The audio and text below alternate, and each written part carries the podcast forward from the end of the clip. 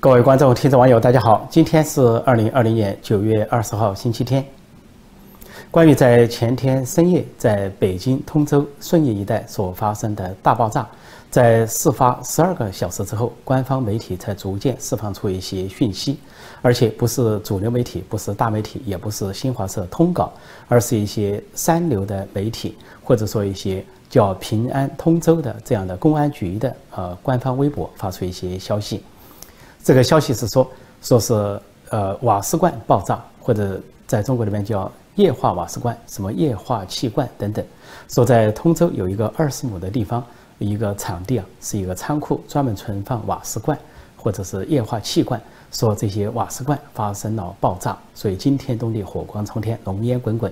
啊，方圆十几公里都能够听到震动声。那么这个接近是顺义的国际机场，也就是首都国际机场。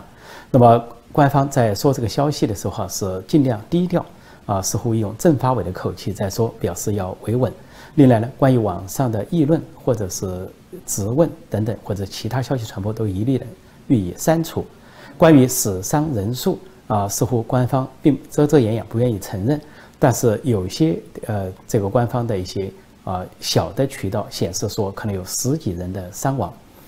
但是呃，官方推迟了十二个小时才发布消息，让民间非常怀疑，说究竟真实原因是什么？因为当时不仅看到了上百辆的消防车，还有很多的救护车，还有空中的直升机都赶去了，似乎现场很紧张。并封锁现场，不让民众知情。那么现在在国内，在互联网上和民间传言纷纷。呃，除了就是官方这个说法是瓦斯罐是液化气罐大爆炸之外，那民间有其他说法。一个是说中共军方解放军的军火库发生了爆炸，呃，甚至还有人说是受到了导弹袭击。说有的这个部队站岗的值班室的士兵透露了这个消息，说是军火库爆炸。那么，另外呢，就说是不是不明导弹的袭击也很难说，因为这个导弹袭击，有的网民这个推断说是中共自己的导弹可能又击中了自己，因为在早先中国在南海搞军演的时候，声称发了四枚导弹到南海的西沙群岛和海南岛之间，结果只有两枚导弹到达了指定海域，而另外导弹另外两枚导弹中共不提，而美国、台湾和周边国家的报道，中共发了四枚导弹。这四枚导弹都在美国情报机构啊、空中机构的完全监视之下。但是另外导弹，另外两枚导弹去哪里了呢？后来发现有一枚导弹，至少一枚导弹落在广西境内。广西的民众呢，发现了这个导弹的残骸和导弹的这个外壳。那么还有一枚导弹，也就是第四枚导弹，呃，众说纷纭，说法不一。有的说也是落在广西，有的说落在了江西，有人说落在了其他地方，甚至造成了人员伤亡。总之，中方是中共是隐瞒，讳莫如深。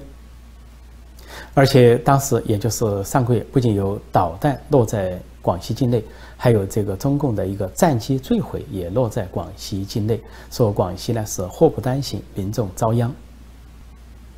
那么这回是不是中共啊，共军、解放军又发射什么导弹，然后又出了什么差错，结果呢又发到了自己的领土上，这个拐弯不好，拐到了这个顺义首都国际机场附近发生了大爆炸。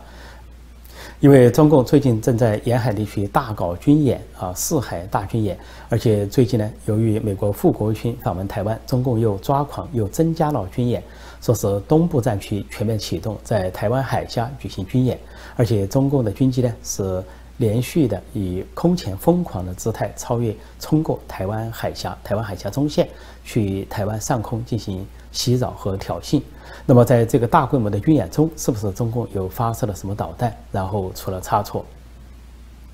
在这些传闻和说法之外，还有一个说法，就是在网上网民还有一个说法，说是北京呃在顺义国际机场这一带疑似发生了政变，说卫戍区发动政变，然后导致了这场大爆炸。如果是政变，究竟谁针对谁？现在没有结论，是习阵营针对反习阵营，还是反习阵营针对习阵营？很难说，因为今年这个上半年呢，卫戍区就发生了异动，原先的卫戍区司令突然去职，然后去向不明，然后习近平紧急躲到外地，躲了几天才回到北京。那么现在啊，有传言说卫戍区又出现了某种形式的政变，这很难说，因为实际上在。九幺三事件，就是一九七一年九幺三啊，中国的二号人物，中共的二号人物，就是当时的副主席林彪，说是驾机出逃，中共官方说法是坠落在温都尔汗。而关于林彪坠机身亡，实际上有不同的说法，有很多种不同的结论。当时其中一种说法就是中共的导弹击落下来的，呃，一个证明就是说这个飞机三叉戟飞机啊，呃，出现了一个大的圆洞，而这个圆洞呢是由内而外，这个这个外壳往里翻，就说明有外面的炮弹打进去或者导弹打进去。另外还有一个说法，就是中共的二炮部队，就是现在叫火箭军，当时叫二炮部队，就是中共的导弹部队，所承认在一九七一年九月十三号那一天向北北部方向发射了一枚导弹，但是这些官兵不知道为什么发射导弹，也不知道这个导弹的去向。当然听到这样的说法的时候，不仅广大的网民可能感到好奇，连我自己也感到好奇。当我读到那样的结论的时候，都会问说：哦。一九七一年啊，中共就有了导弹，那么有可能是某种形式的导弹，或者是说最原始、最简易的导弹。跟一九七一年半个世纪前不同的是，现在的中国已经遍布导弹，啊，中共的军方啊，各种各样的部队啊，都拥有导弹，导弹基地遍布中国各地。那么在这个时候，这个使用一枚导弹，或者是发射一枚导弹。或者用某个单位、某个部门、某个军区，甚至某个连队发射一枚导弹，都恐怕不让人感到出奇。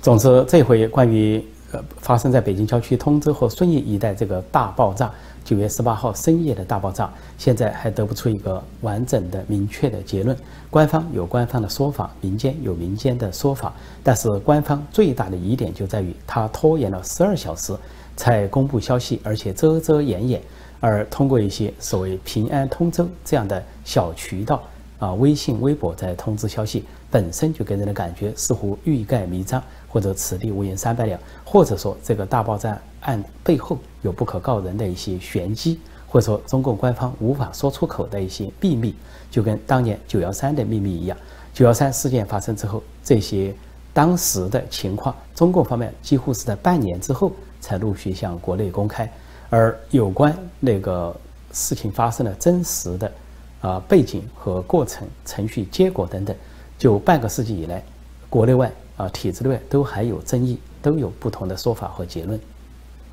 而这个时候，在北京又是一个敏感时期，因为中共所谓国庆节要来临了，它见证啊十月一号，那么在北京说从通知啊，从九月二十二号开始要进行交通管制。啊，道路一些封锁，还有一些车辆限行。那么就在这个发出交通管制禁令的前夕，突然发生了这个大爆炸案，让北京的市民和北京的网民呢都感到呃不同寻常，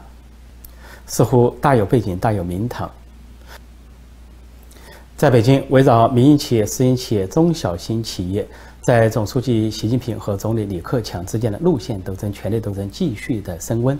那么前前些天是九月十一号，李克强发表一个谈话，呃，在一个座谈会上说要对民营企业啊，呃，这个私营企业进行放管服，要放开，要服务，说是要改革开放是大势所趋，要这个政府不能只要权力，呃，不要责任，要帮助这个民营企业去发展。那么仅过了四天，九月十五号，这个习近平一方，呃，王沪宁一方就发文反击。啊，专门这个发出文件，重大文件头版头条，说是对民营企业、私营企业进一步呃整改，说是要政治立场啊、政治站队、政治方向啊，甚至再次号召这个民营企业必须有党支部啊，都在党的这个管理之下，一切归党，由党党领导一切，也包括领导这个民营企业、私营企业。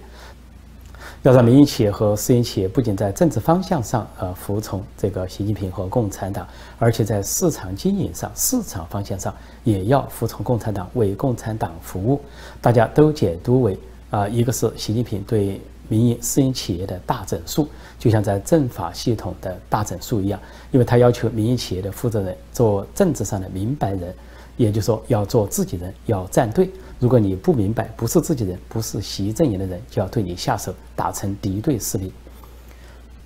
当时由习近平、王沪宁方面所发出的这个文件，所谓加强对民营企业的统战工作，呃，党的领导都被解读为是对李克强要求扶持民营企业、改革开放是大趋势的一个反击。事情发展到昨天九月十九号，李克强方面又开始反击了。李克强以总理的身份主持了国务院常务会议，呃，提出扶持民营企业、事业企业的发展。他说要为民营企业的发展创造更大的空间。他的口号是“八仙过海，各显神通”。他对习近平、王沪宁那份文件只字不提，完全不提所谓党领导名气，也不提啊民营企业什么做明白人啊要政治站队，加强党建、成立党支部这些话，在李克强的语言中丝毫不存在。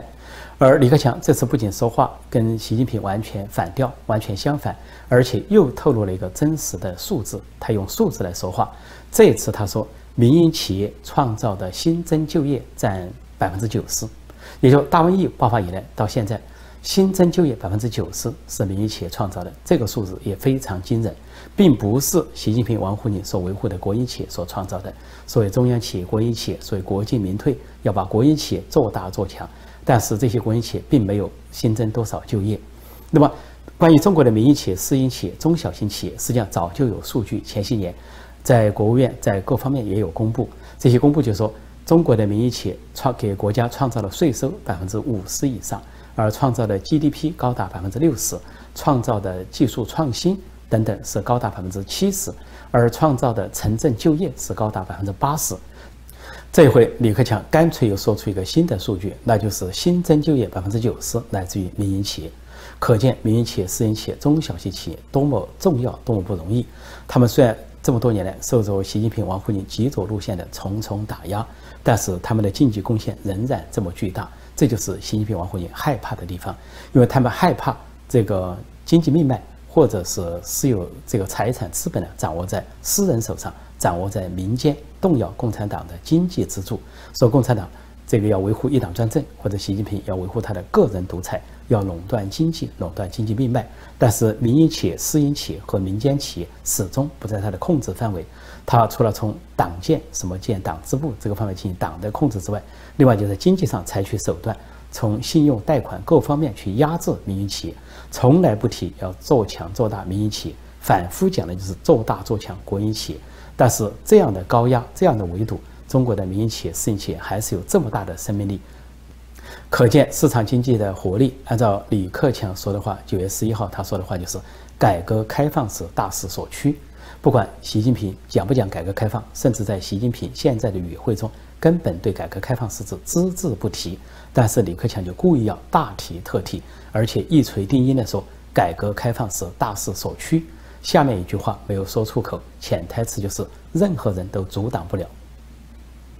针对李克强昨天的这番讲话，由王沪宁所控制的党媒、党报啊媒体开始是不报道，呃，只报道李克强其他一些无足轻重、无关紧要的话。那么到了今天，才在其他一些不相关的地方、不显眼的地方陆续流露出、报道出李克强的一些话，尤其在网站上。但是。王沪宁所掌管的这个宣传系统，党媒、党报、电视媒体等，对李克强是极尽的打压、排斥和边缘化，尽量把他的消息放在次要位置，不引人注意。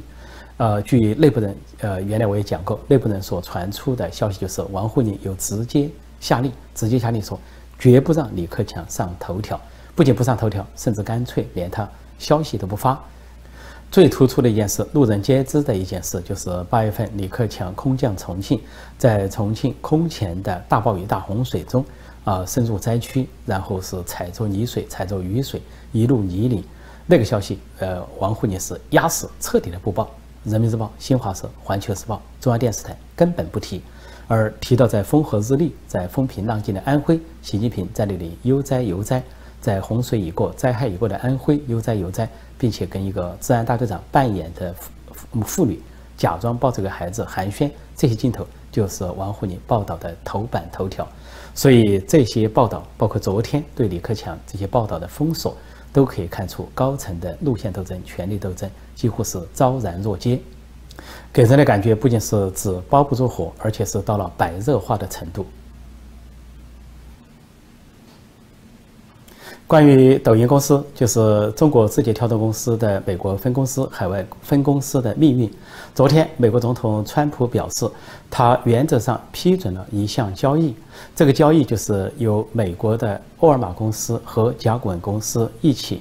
呃，对跟这个呃抖音公司进行这个合股重组。那么重组之后呢，美国公司沃尔玛和甲骨文加在一起占这个抖音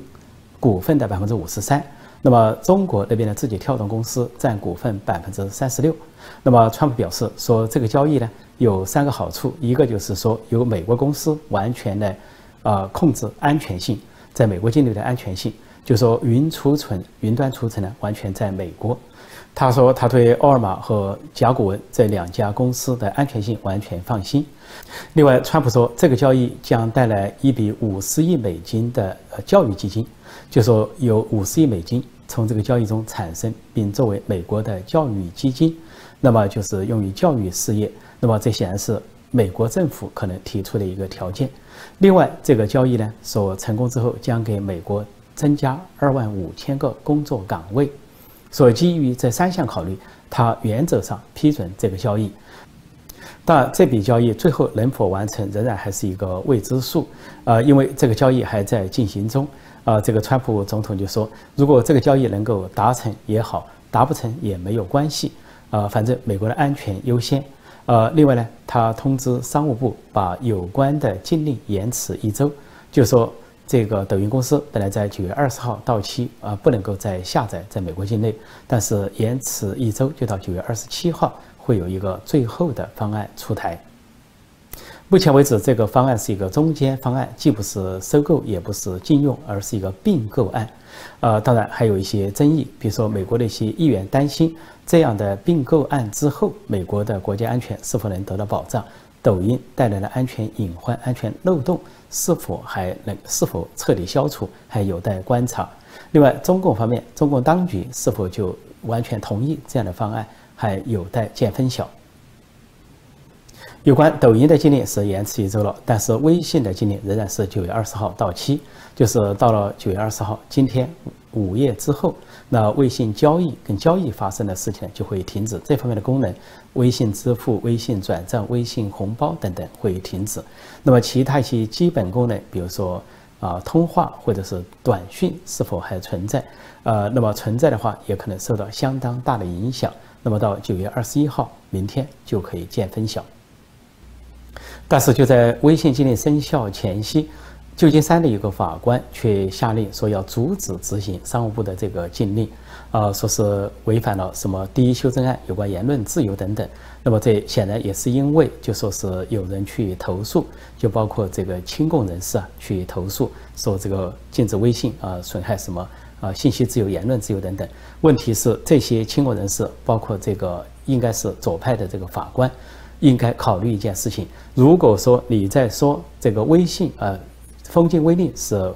不利于言论自由或者新闻自由、信息自由的话，那么中共全面的封杀美国的社交媒体，包括谷歌啊、脸书、推特、油管等等，这又属于什么？说与其跟美国来斗法，不如跟中共去斗法。不过，美国这些法官呢，他有这样的权利去阻止，但是美国的商务部也表态说已经做好了这方面的司法准备。应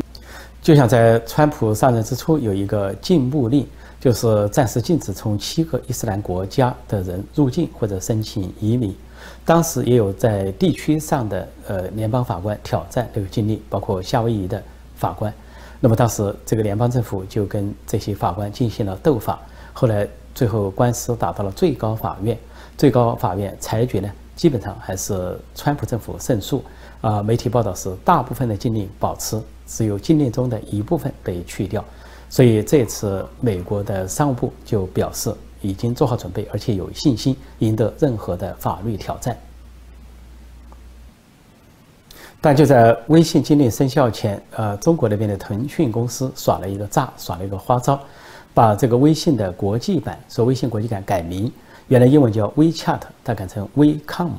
然后他们那边的人声称说这个 WeChat。就是微信国际版在美国受禁，但是呢，WeCom 却不在政府文件受受禁之中。但是，就像中国网民所说的，不要以为你换了个马甲，别人就不认识你。用这个障眼法能够骗过美国政府吗？能够骗过美国总统或者商务部吗？这应该说是一个雕虫小技，不足以瞒过美国政府。所以换成从 WeChat 改成 WeCom 都是微信，啊，不管叫微信国际版还是什么版，都是一回事。我想，不管你怎么改名，都在美国的禁令之中。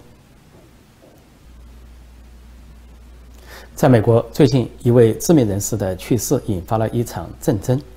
这位知名人士是最高法院的大法官金斯伯格女士，她于前天九月十八号在八十七岁高龄去世。那么她去世之后，人们在悼念之余称赞她的一生的对美国的杰出贡献，尤其在司法方面的杰出贡献。但是也爆发了相关的战争。这个战争就是，呃。美国总统川普还有共和党方面表示要尽快任命大法官来填补这个空缺，但是民主党方面却表示反对，呃，认为应该等到选举结束，等到明年一月二十号新总统就职之后再任命大法官，因为选举时候他们认为不合适。民主党和共和党有这样不同的立场，原因在于最高法院的大法官非常重要，他总共九名大法官，目前是。呃，在金斯伯格去世之前，是四名自由派，五名保守派。金斯伯格属于自由派。如果是共和党在执政，共和党总统提名的情况下，那么有可能新的一个人选，呃，新的一个大法官也是保守派，那就会构成六比三的压倒性的优势，是保守派在最高法院占多数。但是民主党想拖到说这个。期望呃拜登能够当选，然后任命，那就是自由派维持过去过去很多年五比四保守派对自由派五比四的这个比例。自由派倾向于民主党的价值观，而保守派倾向于共和党的价值观。但是作为最高法院九名大法官，他们一般不介入政治，也不这个为政党站台啊。尽管呃在关键时候。这些自由派、保守派隐约象征的有政党背景，呃，但是像现任的首席大法官罗伯茨，他是当时小布什总统任命的，是属于保守派，但是他在最高法院的呃最近一些表决中，他很多表决站在了自由派的立场，说并不意味着他是自由派、保守派就一定呃对哪个议案做出这个完全符合共和党或者民主党这样的表决。美国是三权分立的制度，司法、立法、行政。行政就是当选总统所领导的执政部门，而立法就表呃国会三众议院和参议院组成的国会。那司法就是最高法院。呃，最高法院由于不涉及政治，保持独立性，主要是对宪法做出解释和维护，因此在美国人心目中，最高法院享有崇高的声誉。那么，最高法院的大法官也都是声望从隆，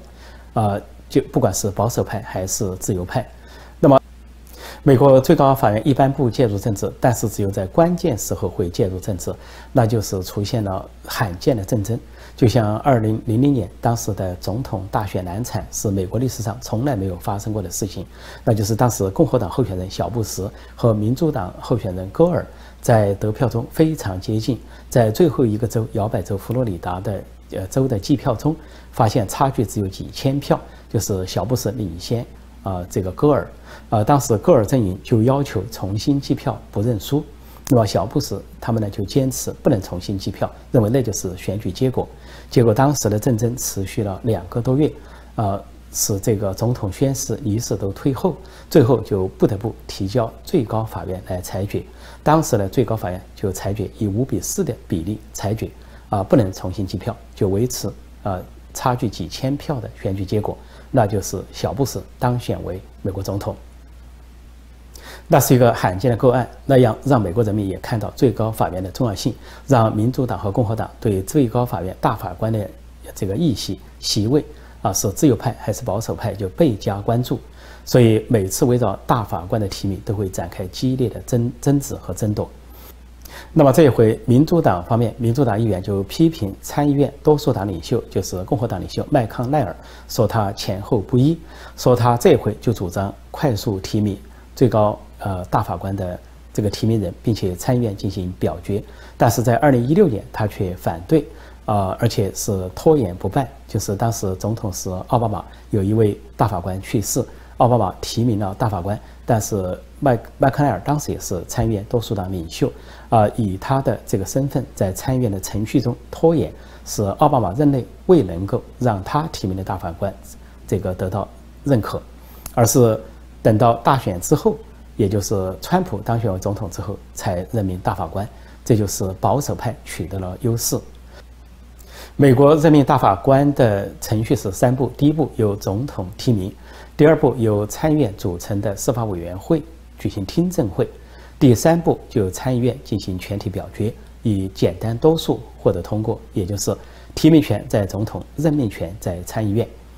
那么，民主党批评麦康奈尔这个有没有道理呢？在这精神层面有他的道理，但是麦康奈尔的做法呢，他既不违规也不违法。因为美国是两党政治，是民主政治，那么各个党派都在自己掌控的多数机构中进行程序操作，尽可能有利于本身的政党。比如现在参议院是共和党掌多数，那麦康奈尔在当年他可以操作到让奥巴马的提名不能通过，那么今年他又可以操作到提前行动，让川普的提名得以通过。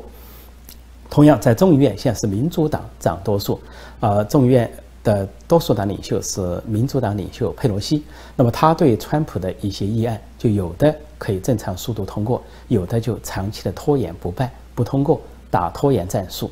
这都是两党政治在它本身的职权和规则中可以做的事情，啊，所以既然呃不违规也不违法，所以两党都可以这么做，这就是政党政治。这种政党政治构成的战争，在其他民主国家也都是常态。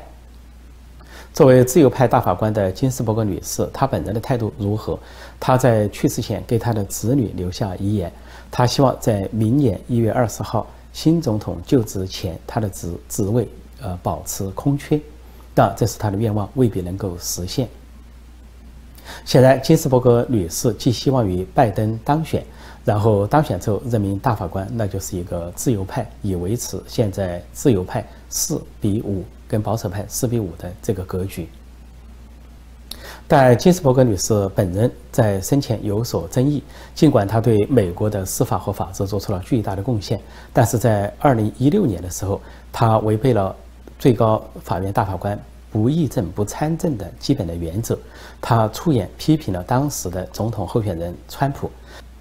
他说：“川普的确过于自负，脑子里冒出什么就说什么，想法前后不一。他甚至说川普是骗子。但是他的那番话激起了轩然大波。其实金斯伯格那个说法，也就是啊，一些人只通过语言而不通过行动，啊，不看语言背后的实质，仅仅从所谓政治正确来判断一个人的言语，做出的一个结论。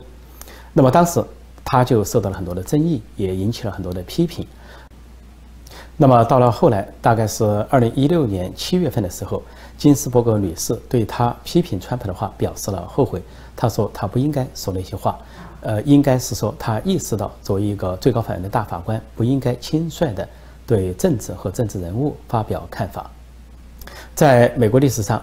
最高法院的大法官从提名到任命时间可长可短。快的话是十几天，比如说十九天；慢的话长达一百二十五天，就是四个多月。那么，川普前些年任命卡瓦诺成为大法官的时候，耗时八十九天，是因为民主党跟共和党的议员双边发生了大量的争执。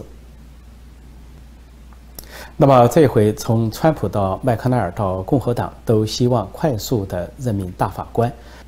川普不仅说要尽快提名大法官，而且他还具体的说要提名女性，因为金斯伯格去世是一位女性，那么也就是说提提名另一名女性来这个填充这个空缺。他已经说到两个地方巡回法官的名字，认为他们是坚守保守派价值、坚守美国传统价值、宗教信仰等方面的合适的人选。那么就有三个时间点，第一个就是在十一月三号大选投票前。第二个时间点就是在明年一月二十号啊，新任总统宣誓前；第三个时间点，那就是新任总统宣誓后。那么前两个时间点显然对川普、麦克奈尔和共和党有利。那么即便在明年一月二十号之后，其实从目前看来，呃，川普当选连任的可能性远高于拜登当选的可能性。所以，即便在明年一月二十号之后，仍然可能就是川普。呃提名任命呃和参议院所任命的大法官出炉，所以呃民主党和自由派这次得到这个席位的可能性比较渺茫。金斯伯格女士的去世之所以引发这么大的震争，不仅涉及到最高法院呃大法官的组成是自由派还是保守派，关键是自由派、保守派之后，他们背后所持有的价值观念的不同。因为保守派持有的价值观念主要是家庭观念、宗教信仰，啊，还有道德准则、社会法治以及美国优先这方面的强调。那么自由派相对来说就显得更更为开放或者是前卫，啊，比如说像呃同性恋呢，或者是双性恋，或者是变性，啊，或者说是任意堕胎，啊，甚至是大麻合法化，或者说更倾向于啊移民、少数民族或者是弱势群体。啊，这方面的价值观念，在这里我暂时不去评判这两种价值体系、价值观谁是谁非、谁对谁错，因为各自心里都有一把秤，从不同的角度可能得出不同的结论。啊，不过从客观而言，美国是一个民主社会，是一个多元化的社会，当然就会有多元的价值，多元价值并存或者竞争，这是民主和法治社会的常态。好，今天我就暂时讲到这里，请大家记住订阅我的频道，并按下小铃铛获得及时通知。也请不要忘记尽量浏览广告，每个广告浏览十几秒或者三十秒以上。感谢你对本频道的支持和力挺，谢谢大家收看收听，再见。